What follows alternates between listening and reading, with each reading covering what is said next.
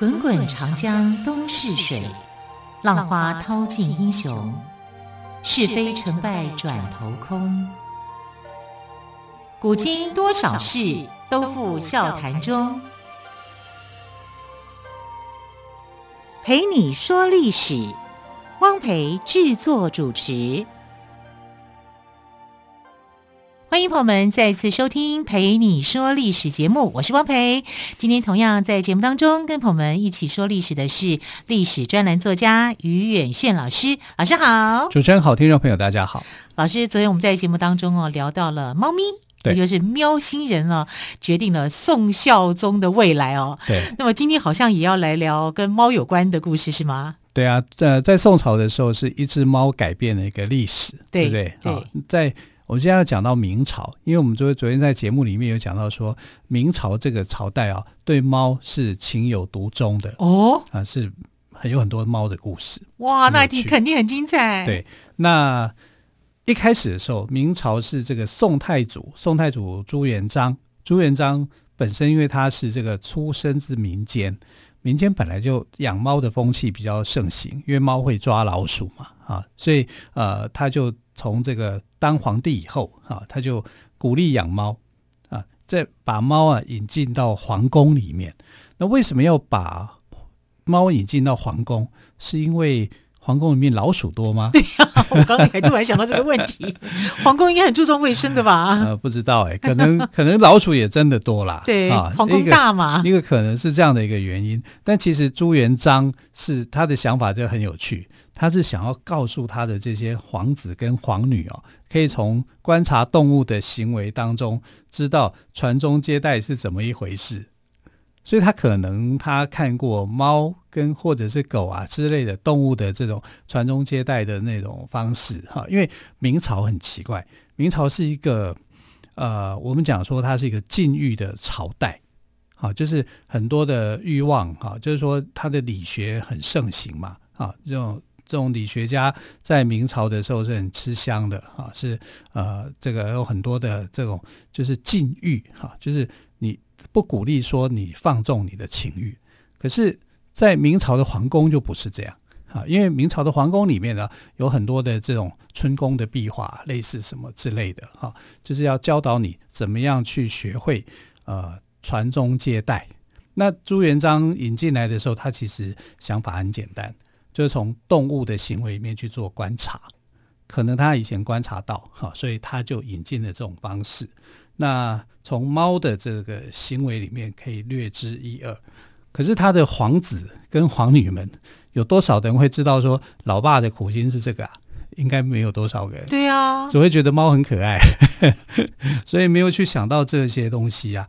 然后呃，这个老爹的用心良苦啊，可是呢，这个。原来的传宗接代的目的没有达到，哈，反而变成说，哎，我们很喜欢猫，啊，就是皇子皇女对猫有一种情有独钟了，所以他们都变成铲屎官了，啊，就是变成是这样子。对于早期他的想法，朱元璋的想法完全没有落实，啊，反而是变成养猫的风气就，呃，这个在皇宫里面啊越来越盛行。可是你知道，猫有一个缺点，那到春天的时候。哦，叫春，然后猫很会乱叫，哎，有时候在，我记得我对猫的印象就是，怎么三更半夜，然后在屋顶上面跳来跳去，然后叫得很凄惨，这样喵喵这样子，你有听过吗？有啊，应该有，对不对？喵喵，嗯、还还没有那么温柔，都是那种很凄厉的，嗯啊，声音是很那个的，哈，所以你看有些戏剧啊。像你爱看的那个《甄嬛传》，是是是，有没有？不是就有一个情节，就是猫在屋顶上面跳来跳去的，对，准备要攻击甄嬛，对对，把甄嬛给吓到啊！这个其实差点早产，对不对？明朝里面就出现过，嗯好，明朝就出现过这样的案例，啊，就是猫的叫声太凄厉，啊，因为不知道为什么猫猫在叫春的时候啊，那那个表情跟那个声音就是特别的凄惨，所以呢，有很多的皇子。就是比较幼年的年幼的小孩被吓到了吗？被吓到，被吓死了哦。啊，所以在文献上是有这样的一个记载的哈、啊，就是说猫曾经这个叫声太凄厉，把年幼的皇子给吓死的这种记录，在明朝是有的。可是也没有因为说这样子就把猫给绝子绝孙啊，或者怎么样啊，只是说在管理的人可能要求你们要严格管理，不可以让它有这种叫春的行为啊。所以到了明朝的这个呃初期、中期以后，好仁宣之治的时候，明宣宗，然后明宣宗是一个非常喜欢猫的皇帝，他甚至哦，因为他很会画画。好，宣宗皇帝很很有趣，他喜欢斗蟋蟀，又喜欢画画。好，那蟋蟀斗得很厉害，他被称为叫做蟋蟀天子。但是画画，他画什么？他最擅长就画猫，他就把猫给画进去了。我只能说，真有闲情逸致啊！哎，但是可是他是一个好 皇帝哦，皇帝，那这个就好了。啊，宣宗皇帝跟仁宗皇帝是呃明朝的这个，我们讲宣。仁宣之治嘛，所以他是一，他其实风评很好，对啊、嗯。然后他画的猫也很传神，到现在我们在故宫还看得到他所画的猫，这样哇，改天一定要去看。真的哈，宣宗皇帝的猫，然后他会找这个大臣啊，就是很有学问的大臣，那个大学士杨士奇来题词，所以他画的猫，杨士奇的词啊，去这个这是一绝啊，书法呃绘画上面的一个。呃，很厉害的地方。那然后，如果你我们在讲说，如果明朝最对皇对这个猫啊特别倾心的皇帝，又会是谁呢？其实答案就是明世宗嘉靖皇帝。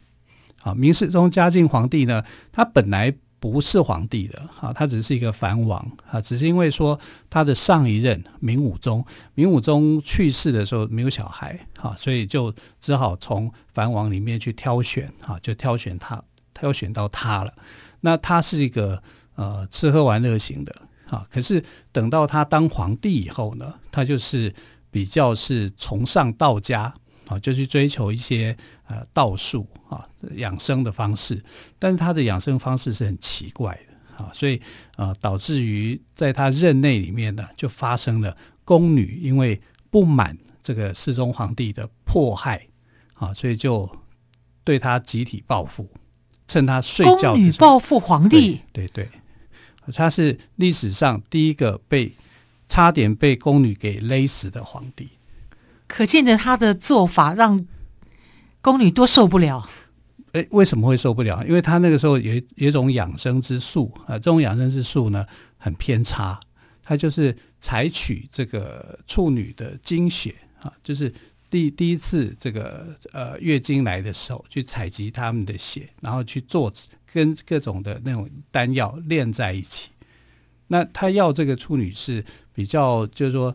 呃，好像就是身心是最好的一个状态。嗯、他来了以后就不准他们吃任何的米饭啊，什么什么，太可怕了。只让他们去喝露水啊，这种太可怕了。对，可是你想想看，这个少女怎么可能做这种事，被他折磨成这样？对啊，啊，然后等到等到那个来了之后，啊，还要去采集他们的血液，做成所谓的药丸，这是很奇怪的一件事情。啊，然后他在这种变态的养生的一个方法里面，就让这些宫女们啊，其实他们都是小宫女啊，就是年纪也很小的。他在现代社会，我会推荐，我又叫要他去看那个智商心理师了。是啊，可是这个人竟然是皇帝啊，所以呃，皇那个皇皇这些宫女们受不了他啊，就后来就趁他睡觉的时候，就来了一个集体的报复，嗯、啊，要把他给勒死。啊，准备一个绳子啊，什么十几个宫女做好这样的一个计划，受不了啦，受不了啊！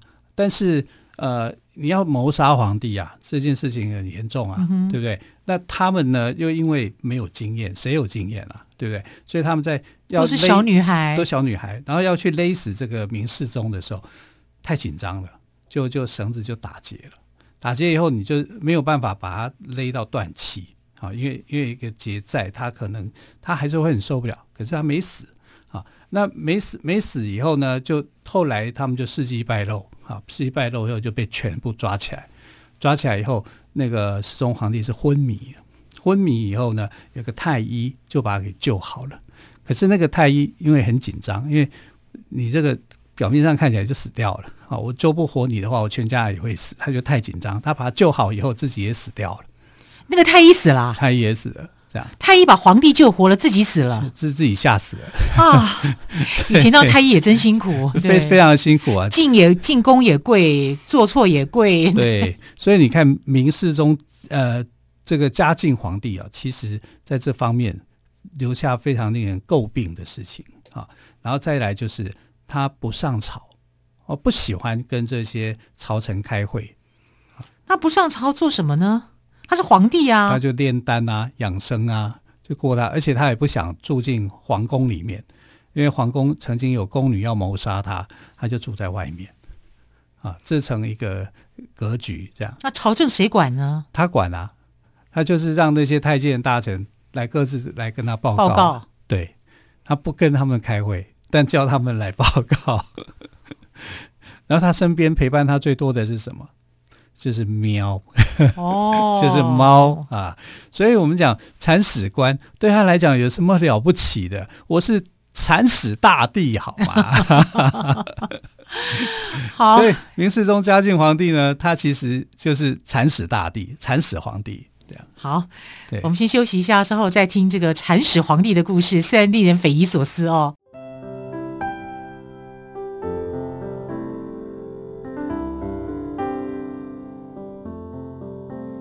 听见台北的声音，拥有颗热情的心，有爱与梦想的电台，台北广播 FM 九三点一。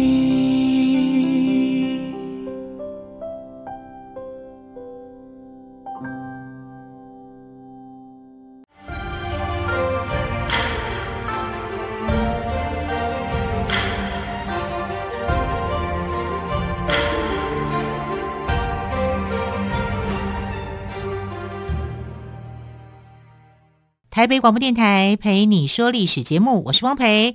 好，我们今天特别来宾岳远炫老师，刚刚有聊到，在明朝的嘉靖皇帝非常的喜欢猫，对，甚至还为了猫还疏于上朝，是不是？来跟大家聊一下这个，继续来聊一下这个故事。其实他疏于上朝的原因，不是因为特别喜欢猫，是有其他的因素，还有其他的炼丹啦，对呀、啊。他是很喜欢养生的，养生，但他的养生的方法是错误的啊！可是他还是乐此不疲啊，这是很奇怪的一件事情。那我们知道，本来猫在明朝的时候就是受到欢迎的，从一开始的时候，朱元璋啊就鼓励哈，从这个猫的行为当中哈，去怎么样去看，去繁衍子孙，但他的目的没有达到了。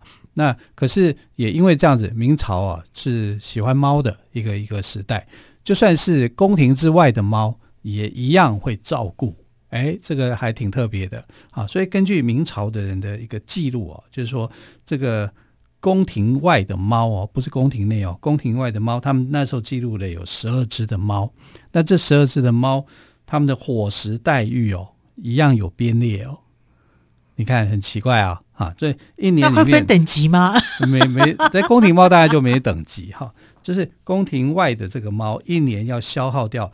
一千九百斤的猪肉，跟三百六十五颗的肝脏，你吃太好了吧？很棒啊！对啊，对，这还是宫廷外哦，你去养的哦。好，那宫廷内的猫那就很奢华了，多奢华嘞！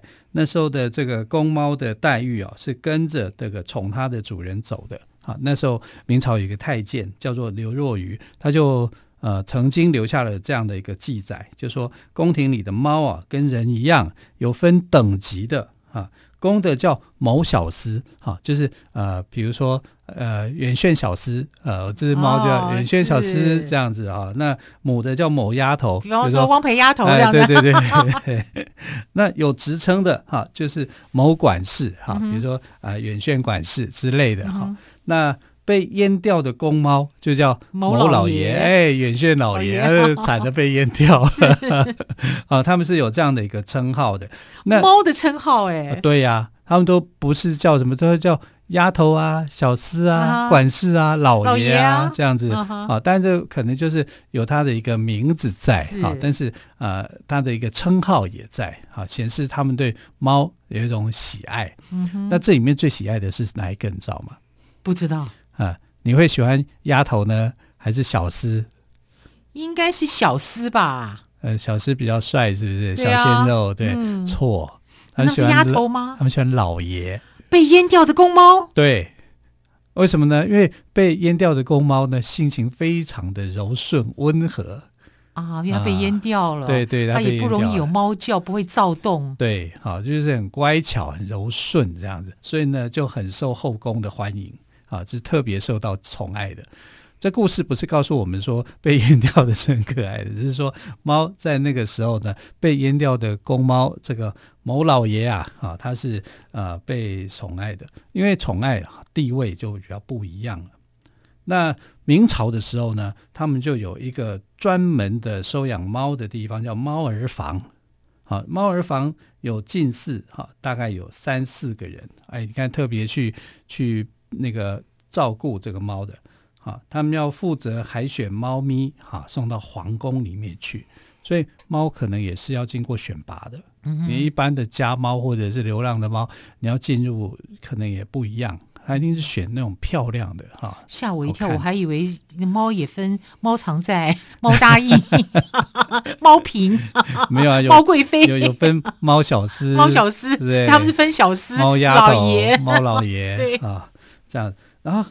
那个时候呢，这个明明世宗嘉靖皇帝啊，他就有一只猫，特别他特别特别喜欢一只猫。这只猫呢是毛色有点略青，然后眉毛雪白的，啊，整个整个白雪青中带白的猫。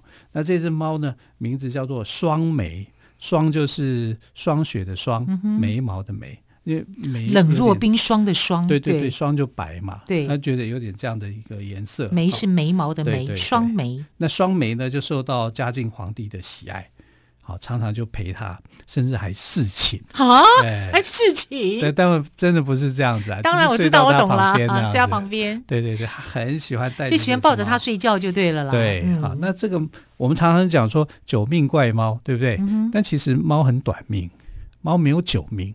它就只有一命，一命就呜呼哀哉了哈，所以九命怪猫可能也是那种小说的夸张的方式啊。猫的寿命比狗好像还短，只有十二三岁而已哈。你说能够到十七岁的话，那就已经算是老猫一只了哈，就是它的年龄是很小的。所以后来这个就算皇帝再喜欢你，你这只猫也会死掉嘛哈。所以当这个双眉啊。过世的时候，他只有十多岁而已哈。然后呃，这个嘉靖皇帝啊就很伤心。我想有有过养猫狗的经验的人都是这样子啊，就是会对这个宠物伤心难过啊，觉得他们的过世啊，心情是很沮丧的。